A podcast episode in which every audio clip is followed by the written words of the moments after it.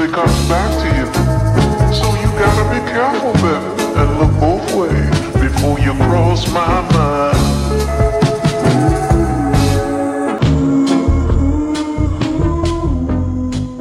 So if you need a hero, just look in the mirror.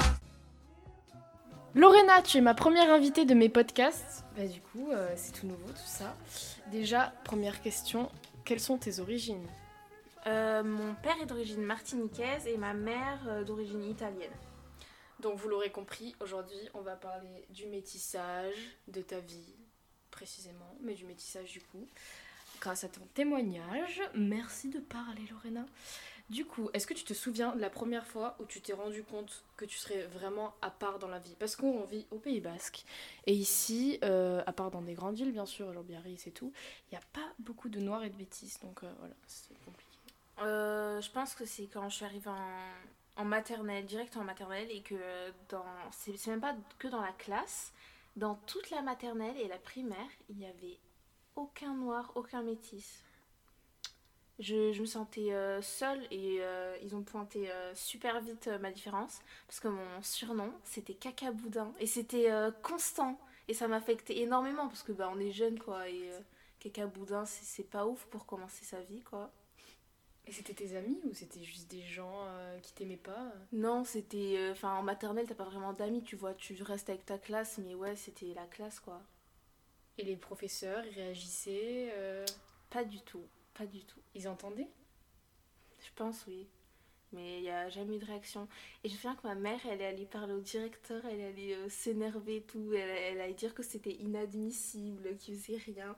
Ils lui ont dit euh, Mais Madame, vous pouvez pas venir dans le bureau du directeur. Voilà, c'est tout. Incroyable, incroyable. Restons toujours dans le niveau scolaire. Est-ce que parmi la maternelle, le primaire, le collège ou le lycée, une période t'a beaucoup plus frappé niveau insultes, moqueries Bon, bah, déjà, il y a eu la, maternelle, comme je viens de le dire, mais je trouve que euh, la période du collège, c'était pire parce qu'on est censé prendre euh, un peu en maturité et être plus respectueux, mais au contraire, euh, ça, bah, ça touchait encore plus parce que là, les critiques, elles étaient réfléchies. Ou pas d'ailleurs, il y avait des actes comme me lancer des cailloux dans les cheveux parce que ça, ça restait coincé et tout, genre trop fun, quoi, des trucs comme ça. Ça, je me rappelais, en plus, j'étais avec toi, on était assises, et des gens, mais de tout âge en plus, hein, de loin, genre c'était un peu leur jeu de la récré.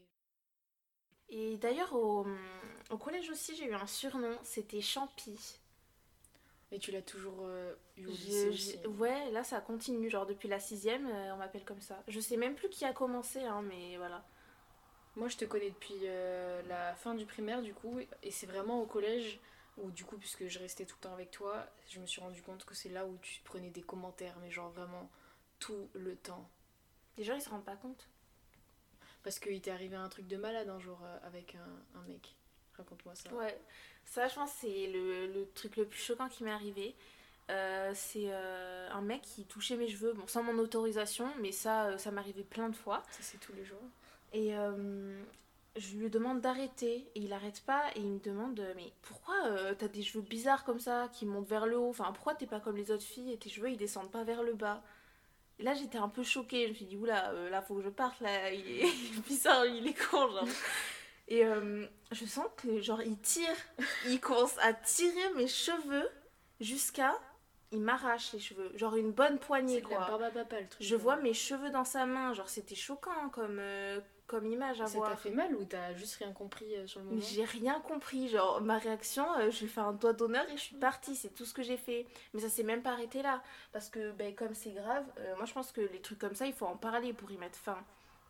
Je suis allée voir euh, la, la CPE et en entrant dans son bureau, en lui racontant ce qui s'était passé, elle a dit Ah mais tiens, c'est drôle quand même tes cheveux, c'est des vrais Et elle a rien fait, elle a vraiment rien fait quoi.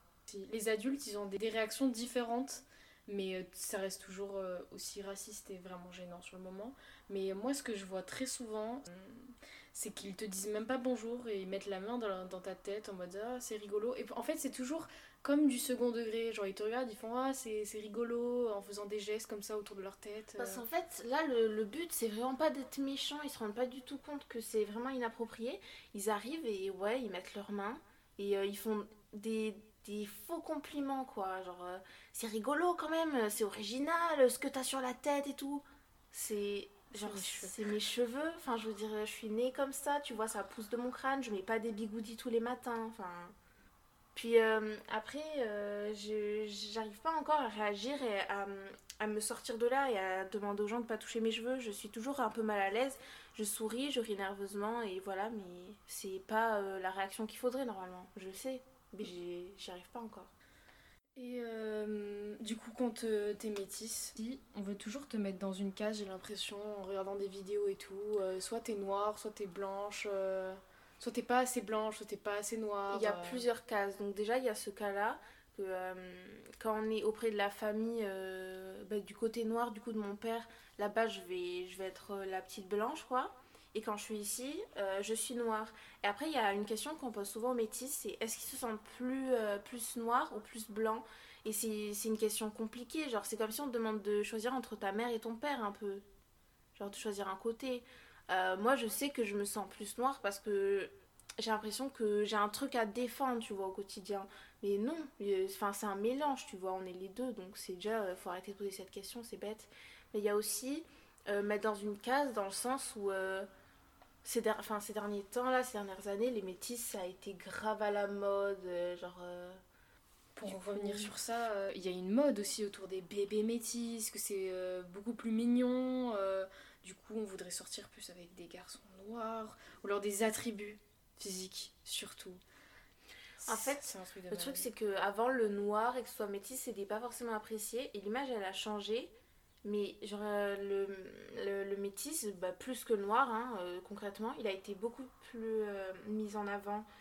Mais pas pour tous les attributs. Euh, vraiment, c'est pour la bouche, pour euh, les femmes qui ont des formes. Ah, c'est une sélection. hein. Oui, complètement. Genre, on peut pas accepter tout en fait. Et puis Mm. la diversité, parce que il y a aussi le type de cheveux, les curly, avec les yeux clairs. C'est vraiment l'excellence, quoi. Genre la définition de la perfection. Mais il n'y a pas que ça. Enfin, les, les cheveux crépus, c'est aussi euh, un truc de métis. Plutôt. euh, Développé, ouais. Bah, c'est, un, un cliché, ça aussi. hein. Il y a déjà eu des remarques en mode. euh, une métisse qui est assez skinny, tu vois, on lui dit ouais tu manges pas assez de poulet. Genre ça pareil, enfin tu peux pas sortir des remarques comme ça. Puis les gens ils jugent aussi si t'es assez métisse à leur goût ou pas. Parce qu'il y a des Ah oui. mélanges qui font que tu peux être très clair, euh, bah, avec euh, même des cheveux blonds et tout. Et les gens, euh, ils, carrément, ils vont pas te croire. Ils vont dire que t'es pas assez. Le métissage, c'est pas une couleur. Faut, c'est important de le rappeler. Il y a plein de gens qui sont pas au courant. C'est pas une couleur, c'est euh, c'est le mélange de deux de pays différents, de cultures différentes. C'est ça le métissage. Comment vis-tu ces réflexions permanentes envers ton égard? Qui te mettent toujours euh, l'étiquette de femme métisse du groupe parce que du coup bah, souvent les, les jeunes surtout quand on a des amis on fonctionne souvent en groupe et euh, t'es un peu la métisse du groupe euh, alors que t'es juste Lorena quoi genre on devrait te considérer comme une personne à part entière Au début, ça pouvait me flatter parce que bah, quand on est jeune, on a la recherche de soi-même et tout, on veut plaire, tout ça. Ouais, ça me flattait, j'étais contente, mais c'est toujours la même image, toujours le même cliché. En fait, euh, on, me, Oui, carrément, genre j'ai l'image qui est collée là, quoi. Genre, euh, c'est une métisse et on dirait que ça définit toute ma personne. C'est métisse, c'est genre un adjectif, tu vois, c'est genre euh, physique ou. Au niveau de l'esthétique aussi, ce qui est problématique, c'est dans la culture noire, il y a beaucoup de, de coiffures euh, extravagantes et tout qui sont avec le volume des cheveux. Et les gens, ils comprennent pas, ils acceptent pas et ils se moquent. Donc je veux bien, tu vois, genre c'est pas à ton goût, euh, voilà, on n'aime pas tout. Mais euh, des moqueries, c'est ce qui est le plus revenu. Ou alors aussi le fait que quand j'ai des braids, les gens, ils... j'ai l'impression ils sont fans, ils sont déchaînés. J'ai plein de commentaires en mode de ouais, c'est trop beau et tout. Et quand je les enlève, les gens ils viennent pleurer à mes genoux. euh, Pourquoi t'as fait ça? Tu refais quand Et euh, je me demande si c'est parce que juste ça change et ils sont contents, ils trouvent ça beau, ils apprécient. Ou si vraiment, inconsciemment, hein, C'est c'est le fait que ça ressemble à des cheveux raides, ça va vers le bas, ça fait comme si j'avais les cheveux lisses et euh, ils sont contents. Et le problème avec ça, c'est qu'à un moment, j'arrivais plus à m'arrêter de, de faire des braids parce que ben, je me sentais tellement euh, bien dans le moule. Genre, je, passais euh, bien là dans la foule euh, parmi les blancs et les, gens ils remarquaient pas quoi que, c'était devenu un problème, que j'arrivais plus à, assumer mes cheveux naturels. Un- une des questions qui m'a été le plus posée euh, au début du collège, c'est est-ce que tu peux te lisser les cheveux, s'il te plaît euh, Juste, tu viens un jour, euh, j'ai trop envie de voir. si tu veux, je te le fais. je sais pas comment je suis censée le prendre, enfin, comment ils s'attendent à ce que je réagisse. Que je dise, ouais, trop cool, j'ai trop envie. Là, tu me demandes de changer ma nature de cheveux. C'est bizarre. Moi, je demande à personne de se faire des cheveux frisés pour le plaisir de mes yeux, par curiosité, quoi. C'est inapproprié. Surtout que du coup, il y a des personnes qui le font hyper rarement, genre par exemple une fois par an, et il y en a d'autres qui l'adoptent après. Du coup, le racisme ordinaire, il est tellement imprégné dans le mode d'éducation. Est-ce que tu trouves qu'il y a une amélioration? L'amélioration, c'est que euh, le métis, mais pas le noir, genre toujours pas euh, les noirs, Surtout les femmes. il a été mis sur un piédestal, ouais, surtout les femmes. Et donc, euh, c'est c'est pas la solution, il faudrait juste accepter tout le monde. Le racisme, il y a du progrès, il est de moins en moins cela, mais j'ai beaucoup de personnes blanches parce que c'est jamais des noirs ou des asiatiques ou des minorités, enfin des, des, oui, voilà, des minorités qui vont me dire ça. On me dit, ouais, mais arrête un peu, de toute façon, le racisme, ça n'existe plus. Mais en fait, vous pouvez pas parler de ça si vous. Tu peux pas. euh, tu le vis pas au quotidien, en fait. Puis c'est. En fait, on appelle ça racisme ordinaire parce que c'est vraiment. euh, Imprégné. c'est vraiment imprégné, c'est ça, ça choque personne et c'est pas c'est pas fait exprès évidemment, c'est pas pour être méchant, mais c'est c'est bien là et on peut toujours faire des efforts pour euh, pour aller contre ça. Et même moi, j'essaye de d'avertir les gens un peu autour de moi, mais sans les froisser quoi. Souvent, ils te prennent pas au sérieux et en Mm. fait, ils s'en foutent un peu. Est-ce que tu penses que euh, il en est du- de devoir des personnes de, de couleur, de devoir euh, initier les blancs à éviter certaines façons de penser Parce que comme le racisme ordinaire, c'est des choses qu'on s'en rend pas compte. Ben, je pense qu'on n'a pas vraiment le choix parce que les gens qui, euh, qui font euh, ces petites erreurs quotidiennes ben, avec le racisme ordinaire, l'éducation des parents, elle n'a pas suivi ou des fois, voilà, c'est des, des mots un peu maladroits. Mais donc oui, enfin moi je pense que j'ai pas le choix. Si j'ai une chance de, de les mettre au courant, parce que les gens évidemment, je répète, ils, ils sont pas au courant quand ils commettent ces erreurs, c'est vraiment pas volontaire. Oui, il faut le dire, il faut en parler un peu, mais c'est compliqué parce que c'est toujours la même chose quoi. Les gens ils se braquent et ils disent qu'on exagère. Surtout que c'est pas forcément à vous de donner le déclic aux gens, ils devraient l'avoir eux-mêmes, mais sûr que des fois, ça, ça, ça vient pas. Dès le- la maternelle, dès la maternelle, faire un truc, euh, je sais pas moi, tous les trois mois. euh, Oui, mais après, euh, il faut bien le faire parce que au lycée, au collège, euh, ils organisent euh, des fois euh, des repas genre africains. Et qu'est-ce qu'ils font Oh là là. Ils affichent en décoration des éléphants, des lions, la Des de savane, camp, des, des gens sauvages avec une feuille genre qui cache leur sexe. Enfin, si c'est ça en fait l'image qu'on donne de l'Afrique, euh, tu m'étonnes quoi qu'on en soit là. Et la personne qui s'occupe du service, du coup, elle fait souvent, très souvent des, des tresses. Euh, J'aimerais savoir ton avis sur ça, sur euh, les appropriations culturelles. Il y a des personnes qui sont vraiment euh, droits sur ça. Qu'est-ce que t'en penses? Euh, Qu'est-ce que j'en pense? Quand je vois euh, une blanche ou un blanc avec euh, des, des nattes et surtout avec des rajouts, ça me dérange. Parce que c'est pas euh, juste une coiffure comme ça euh, qui va bien au noir, tu vois. Derrière, il y a, toute une histoire, y a, ça remonte à l'esclavage et du coup, ça, ça a un peu une, une symbolique carrément. Mais euh, je suis pas non plus le genre de personne qui va faire la remarque. Je pense que tu vois, c'est ta tête et euh, si t'as décidé de faire ça et que ça te plaît, bon, bah t'es heureux avec. Mais il faut s'y intéresser quand même. Je pense que tu, tu peux pas faire une coiffure comme ça euh, sans comprendre l'histoire. Et quand je dis ça, il y a des gens qui me répondent euh, Ouais, mais de toute façon, il y a plein de noirs qui portent des perruques. Sauf que là, qu'il faut faire attention, c'est que, en fait, c'est pas le même piédestal. Les noirs qui font ça, ça a été. euh, bon, là, je prends le début, hein. De, de- le début, quand ça a commencé, c'était vraiment une histoire de. Parce qu'ils étaient soumis, ils étaient inférieurs aux blancs, et pour leur ressembler, pour euh, être mieux placés dans la société, quoi, il fallait le- avoir des cheveux lisses, tout simplement, il fallait s'en rapprocher plus, donc c'était une solution. Après, aujourd'hui, il faut pas non plus, euh, il faut arrêter de dire que toutes les femmes noires qui portent des perruques, elles sont complexées, hein. ça c'est faux. C'est une histoire de mode, une Ils ont histoire, envie de euh, changer de tête. Ouais, totalement. Mais du coup, voilà. Moi, je fais partie des personnes que ça me dérange quand même, mais je, vais pas aller jusqu'à faire euh, la remarque.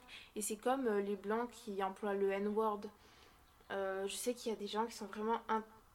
ça passe pas pour eux de dire le N-word, que ce soit même, t'es un blanc, tu chantes une chanson et tu dis le N-word, ça passe pas. Moi, je. je- moi, je laisse, je laisse passer. Je laisse passer parce que je j'ose pas dire les choses. Du coup, c'est, je sais très bien que je laisserai passer, mais c'est le genre de truc qu'il faut pas laisser passer. Je pense que que tu le chantes ou que tu le dises parce que dans une chanson, euh, ben, tu chantes comme tout le monde, quoi. Moi aussi, si du jour au lendemain, on m'empêche de dire un mot qui revient régulièrement dans les chansons, Oui, je ça c'est compliqué, du c'est mal. sûr. Oui, ça c'est compliqué. Mais euh, C'est pas intentionnel. il faut comprendre avec euh, la signification que ça a, quoi, que tu peux pas, en tant que blanc, aller vers un noir et l'appeler négro. Il faut arrêter de faire ça. Pour en revenir aux coiffures, surtout le, le- le- le cheveu blanc, du coup, lisse, il a aucune histoire. C'est pas une coiffure. C'est euh, donc euh, les perruques et tout euh, que des noirs ou des métis mettent, ça n'a pas d'histoire. Donc bien sûr qu'elles peuvent porter ça. Enfin, aucune histoire.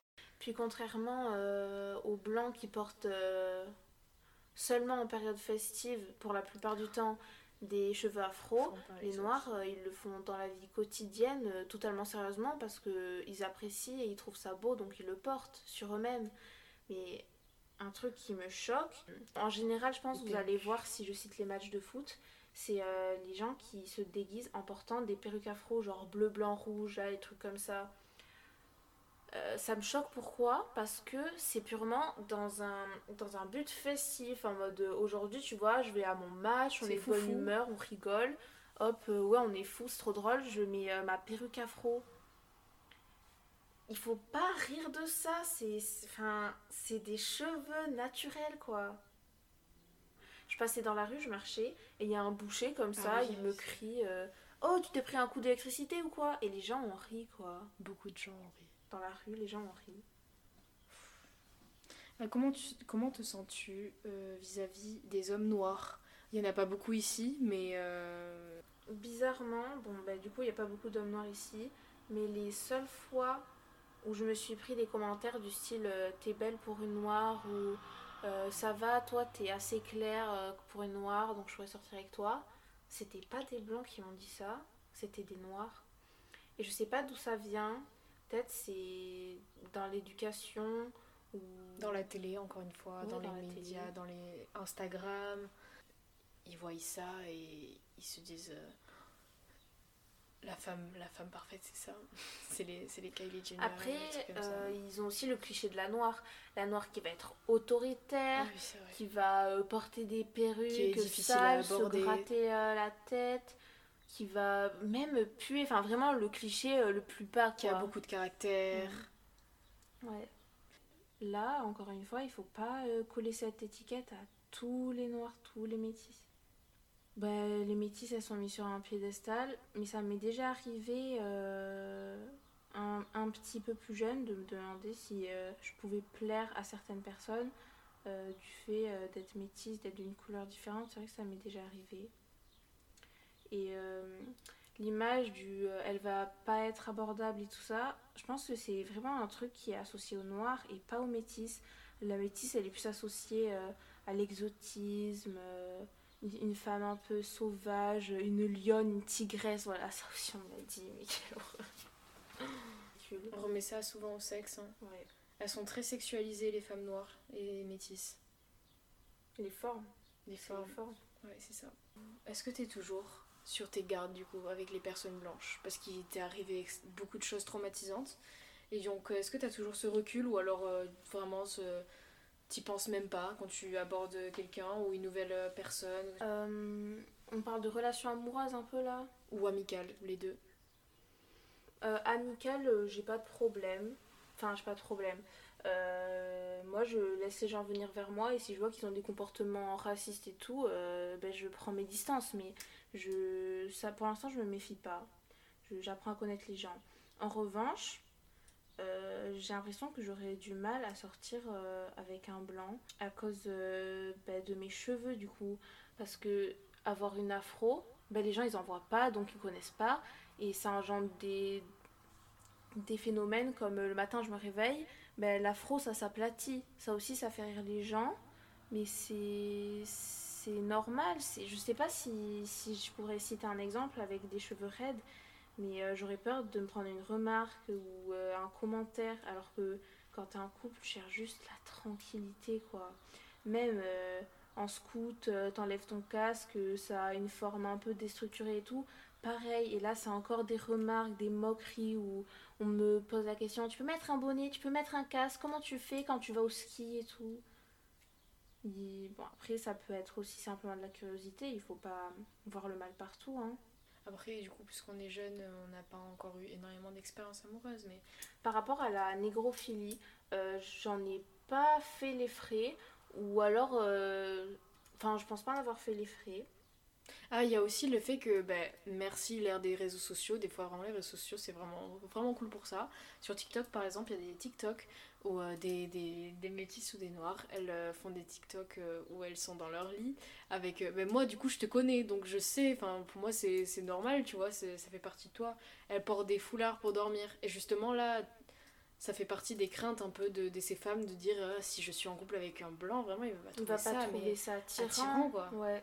Mais il y a cette crainte. il y a des euh, fous partout. donc, euh, Il y a cette crainte euh, au niveau des blancs parce que je me dis s'ils connaissent pas. Après, euh, je dis ça, mais ça peut totalement être un noir aussi qui va pas accepter parce que ça lui plaît pas. Hein. Euh, je, je veux pas mettre tout le monde dans le même panier. C'est juste là, c'est personnel, c'est ma crainte.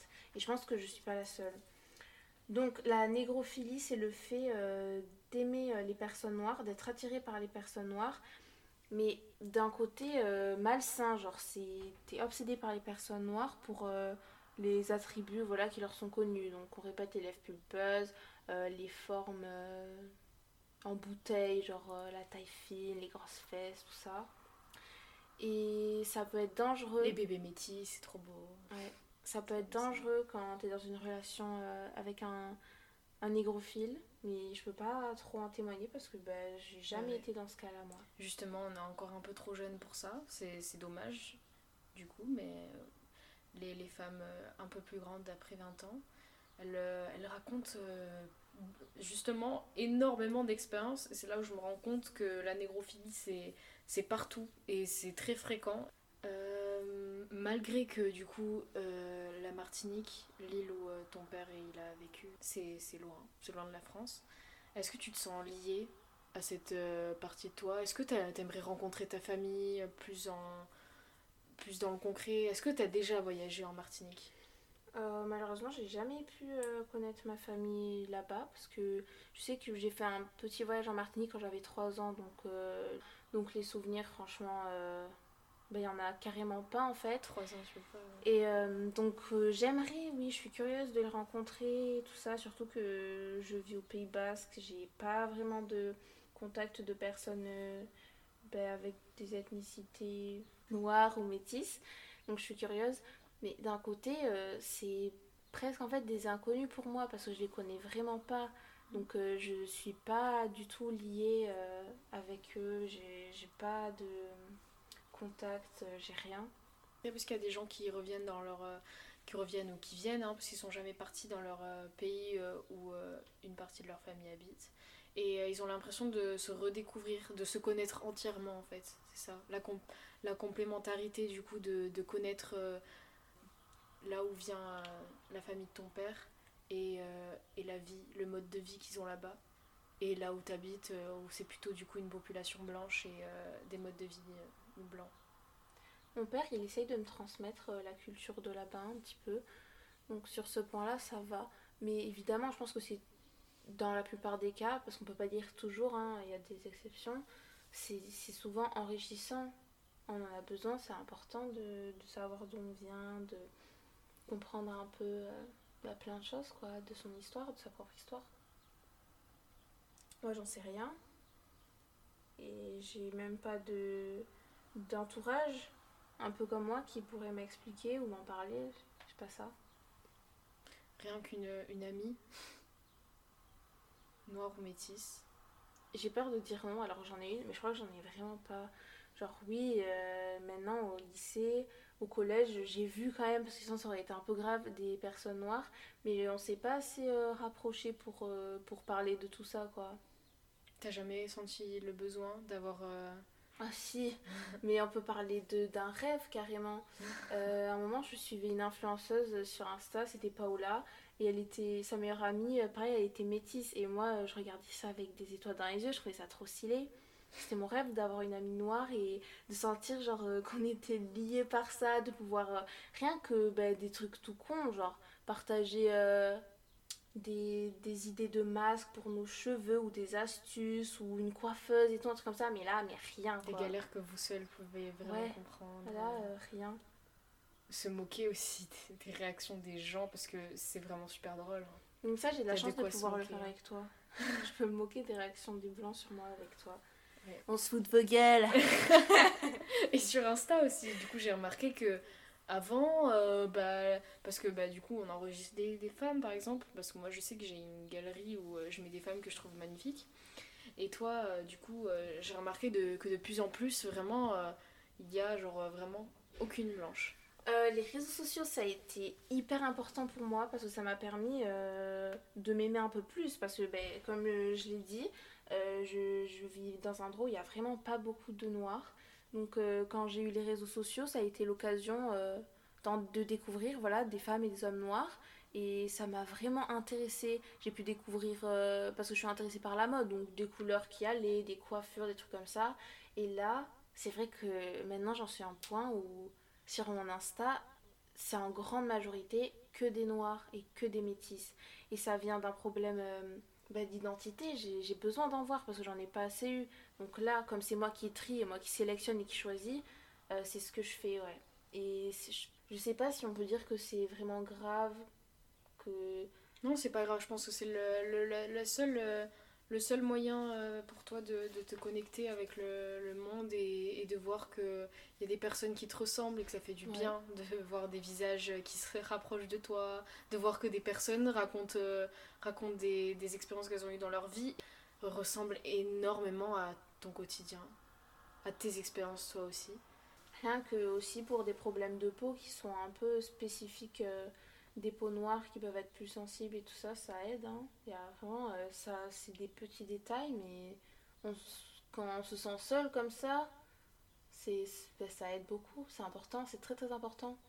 Alors que je pense que si euh, tu es noir seul et que tu le vis mal, parce que bon, il y en a qui peuvent bien le vivre, et que tu regardes que des blancs toute la journée, que tu vois que ça, que toutes tes références ce sont des blancs, Justement, ouais, ça peut être vite un cercle vicieux. ça peut être vite un cercle vicieux. Le problème, c'est c'est vraiment euh, pas les réseaux sociaux, c'est euh, l'utilisation des réseaux sociaux à bon escient et ça peut vite euh, très mal tourner, comme le blackface qu'on a vu énormément avec les réseaux sociaux, même des personnes super connues.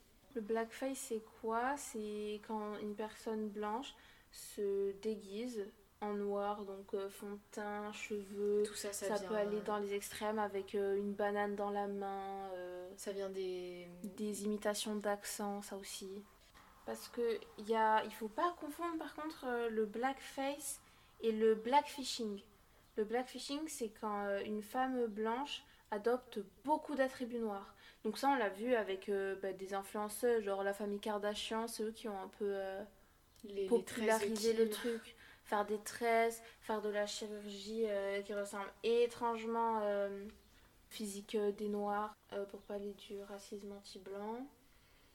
On n'y croit pas. Carla et moi, on est des personnes qui y croient pas. Et les gens qui m'ont dit qu'ils y croyaient, c'était toujours des blancs. Ils ont donné quoi comme, comme point de vue, comme...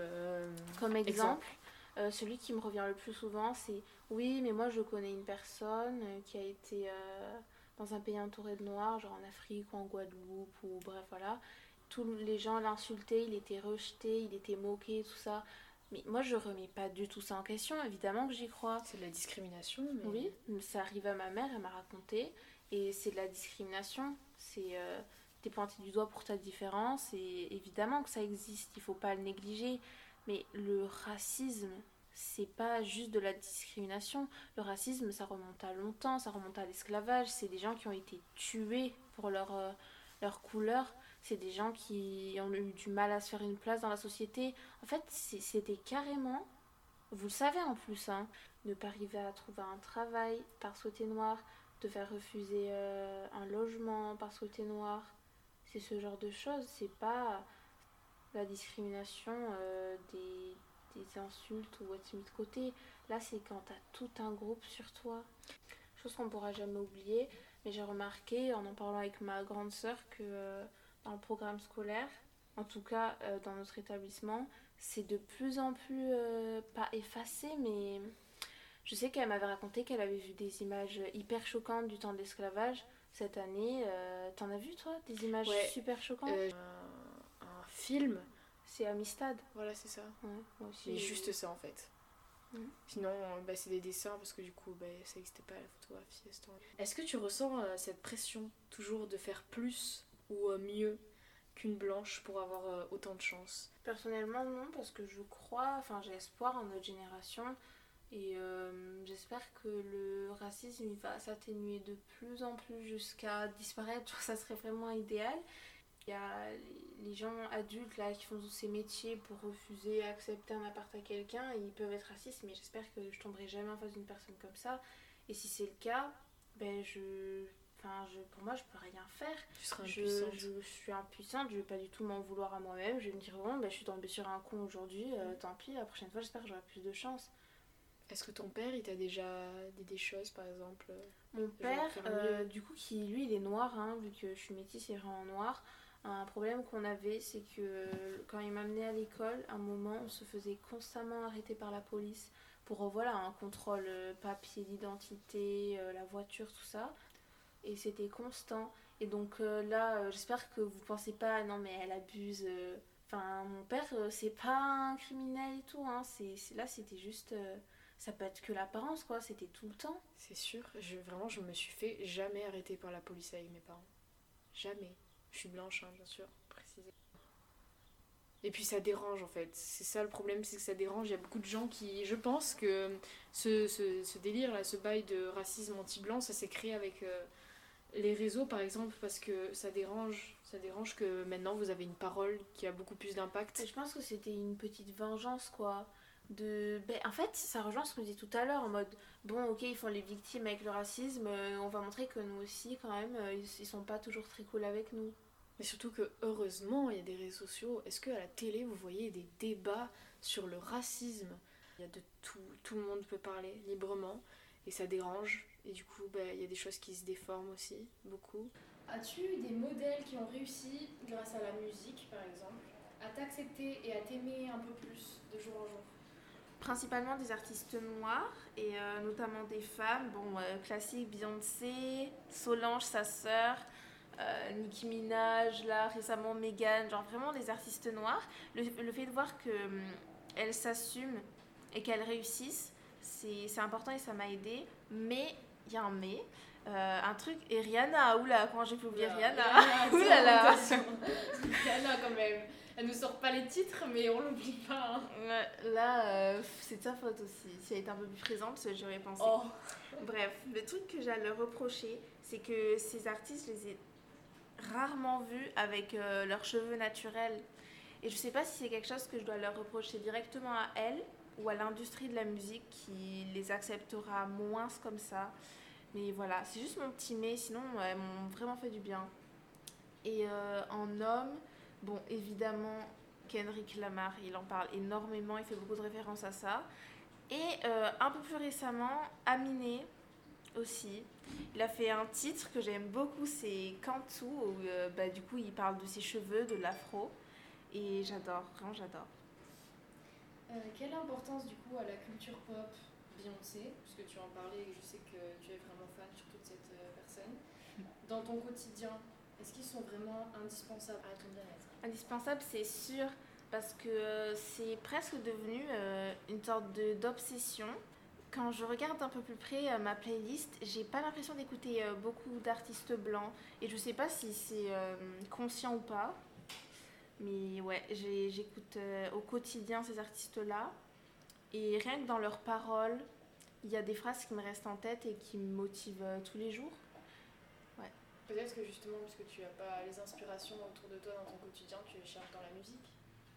Ouais, je pense aussi que ça a un rapport, que c'est totalement ça.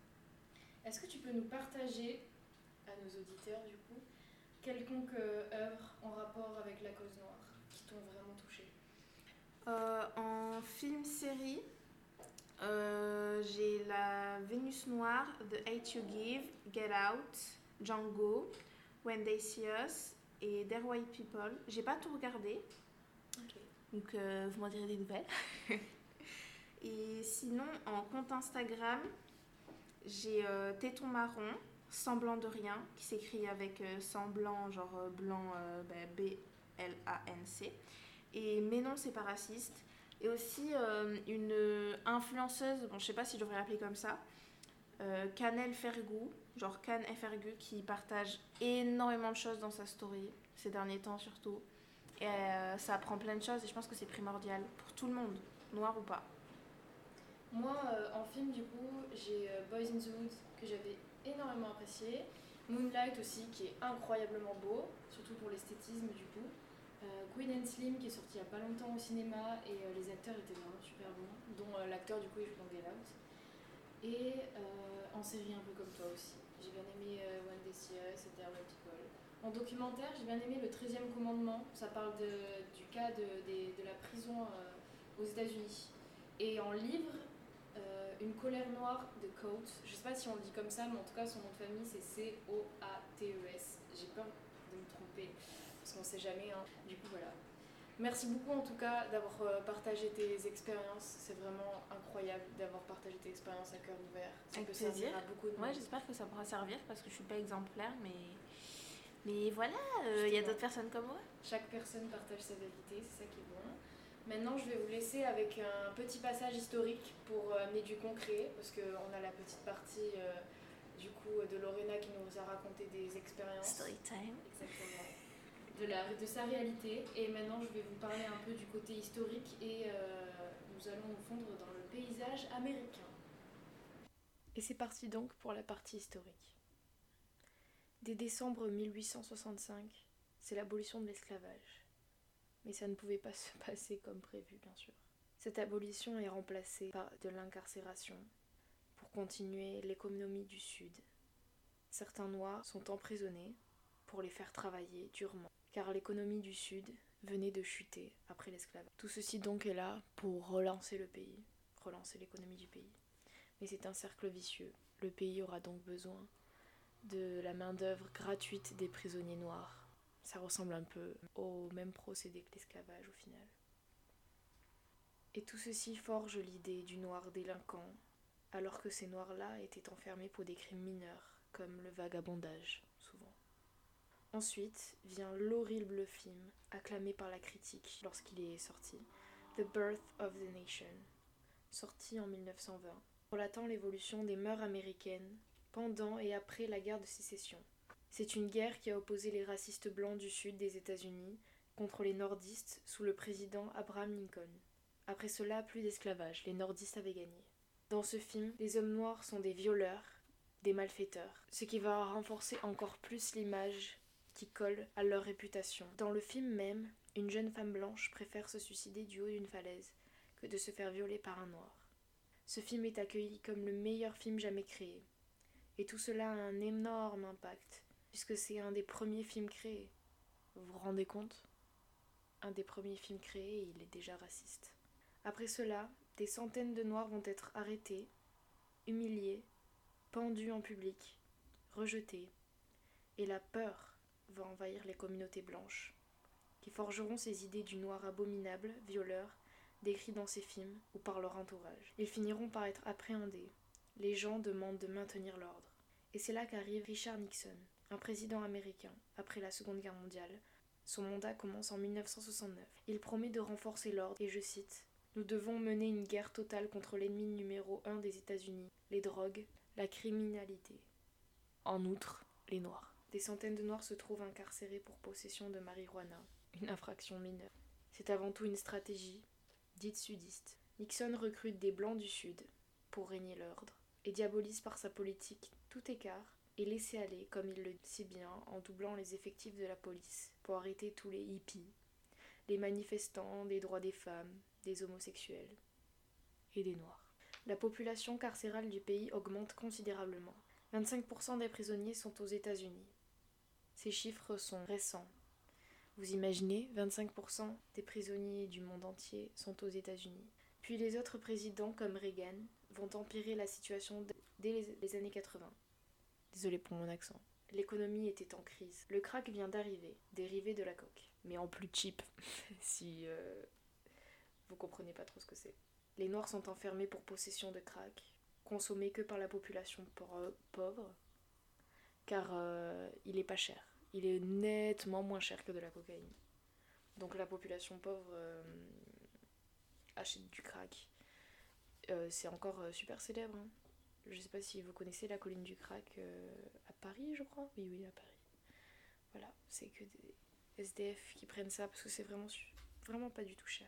Et les Noirs, donc, euh, à cette période, étaient euh, majoritaires dans la population pauvre. Euh, les Blancs prenant de la cocaïne sont réprimandés par la police de temps en temps, mais jamais mis en cellule. Traiter ces deux drogues de manière totalement différente a été un immense fléau, et l'est toujours. Cette guerre rhétorique contre les Noirs et les Latinos, contre les quartiers pauvres, en menant cette politique anti-drogue, mais surtout anti-crack et anti-population pauvre, donc noire.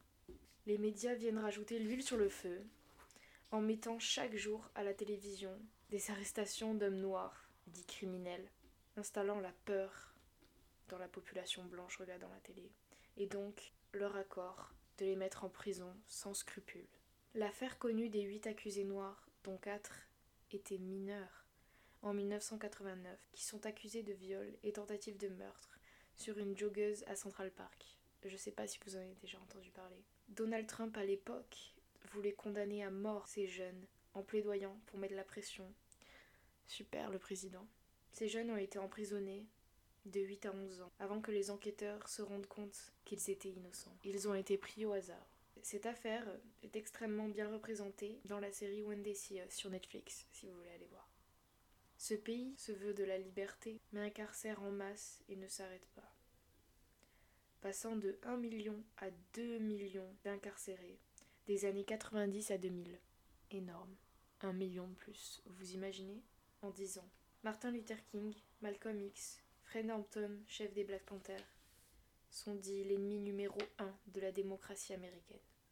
Le chef des Black Panthers, Fred Hampton, et d'autres chefs du mouvement sont assassinés en 69 par le RAID. Assata Shakur, militante politique, membre du Black Panther, est condamnée à perpétuité. Elle s'exile donc à Cuba. Elle est toujours vivante. Le FBI donne une image de ces militants comme étant armés et dangereux pour la société. Angela Davis fait partie des dix fugitifs les plus recherchés au monde pour faire entendre ses droits. Ils veulent l'emprisonner à perpétuité. Elle réussit à gagner le procès. Le point en l'air. Martin Luther King, assassiné en 68, fruit d'une conspiration impliquant le gouvernement, bien sûr. Malcolm X, assassiné en 65. Apparemment, cet assassinat a été demandé par le FBI, même si cela reste une hypothèse. Tous ces leaders, et j'en cite peu, morts, limitant les activistes noirs des, des leaders très importants en fait. Les centres de détenus représentent des milliards de dollars de revenus, ce qui signifie qu'un changement de loi moins répressive n'est pas envisageable pour le pays. Et les conséquences après incarcération ne sont pas des moindres. Difficulté de trouver du travail, d'étudier, handicap au quotidien, plus séquelles de la vie en prison, souvent traumatisantes. Certains peuvent perdre le vote aussi. Des milliers d'enfants se retrouvent sans leur père, sans aide. Quelques chiffres. La probabilité pour un homme blanc aux États-Unis d'aller en prison est de 1 chance sur 17. Pour un noir, une chance sur 3. Le système américain fait perdurer l'esclavage sous différentes formes. comme vous l'avez bien compris. D'abord, après l'abolition de l'esclavage, par du travail forcé des prisonniers. Ensuite, par les lois Jim Crow. Jim Crow, qui est un personnage de théâtre de Thomas, Thomas D. Rice, je crois. Ça se dit comme ça. C'est une représentation raciste des Afro-Américains et de leur culture. Donc, euh, comme vous l'avez compris, c'était du, c'était un, un homme, un blanc, qui faisait du blackface et qui tournait ça à la rigolade et faisait des shows très connus. Et donc, les lois Jim Crow sont, des, euh, sont une série d'arrêtés et de règlements promulgués généralement dans les États du Sud, on en revient toujours aux États du Sud, les États-Unis, ou dans certaines de leurs municipalités, entre 1876 et 1965. On est donc après l'abolition de l'esclavage, juste après. Ces lois, on peut dire qu'elles euh, ont duré 100 ans, presque. Ces lois qui constituaient l'un des éléments majeurs de la ségrégation raciale aux États-Unis, distinguaient les citoyens selon leur appartenance raciale, et tout en admettant leur égalité de droit, elles imposèrent une ségrégation de droit dans tous les lieux et services publics. Les plus importantes introduisaient la ségrégation dans les écoles et dans la plupart des services publics, y compris les trains et les bus. Vous connaissez certainement Rosa Parks, qui a dit non à ces lois Jim Crow. Les lois Jim Crow ont été abolies par le Civil Rights Act de 1964 et le Voting Rights Act de 1965, et maintenant par l'incarcération en masse, qui est une situation encore courante. Grâce à des vidéos et des images, la population est informée. La population entière, mondiale même, grâce aux réseaux sociaux, Instagram, YouTube. Elle est informée des bavures policières. Et cela a un grand impact. Seulement, la seule image qu'on a de la communauté noire maintenant sont des massacres, des cadavres. C'est pour cela qu'il faut savoir se servir de ces preuves de la manière la plus sensée possible. Merci de m'avoir écouté. Merci d'avoir écouté Lorena. Et je clore cet épisode par deux musiques choisies par Lorena, qui ont tout leur sens. Donc d'abord la fin de Cantou de Aminé, et ensuite une musique de Solange, Almeida. I got 'em bustin', bustin', bustin', bustin'. Who has nice hair? Me. Who can touch my hair? Not you. Did you think this was a petting zoo? Do I look like somebody's dog? Do I look like somebody's cow? Do I look like somebody's lamb? No. Sit down. Hold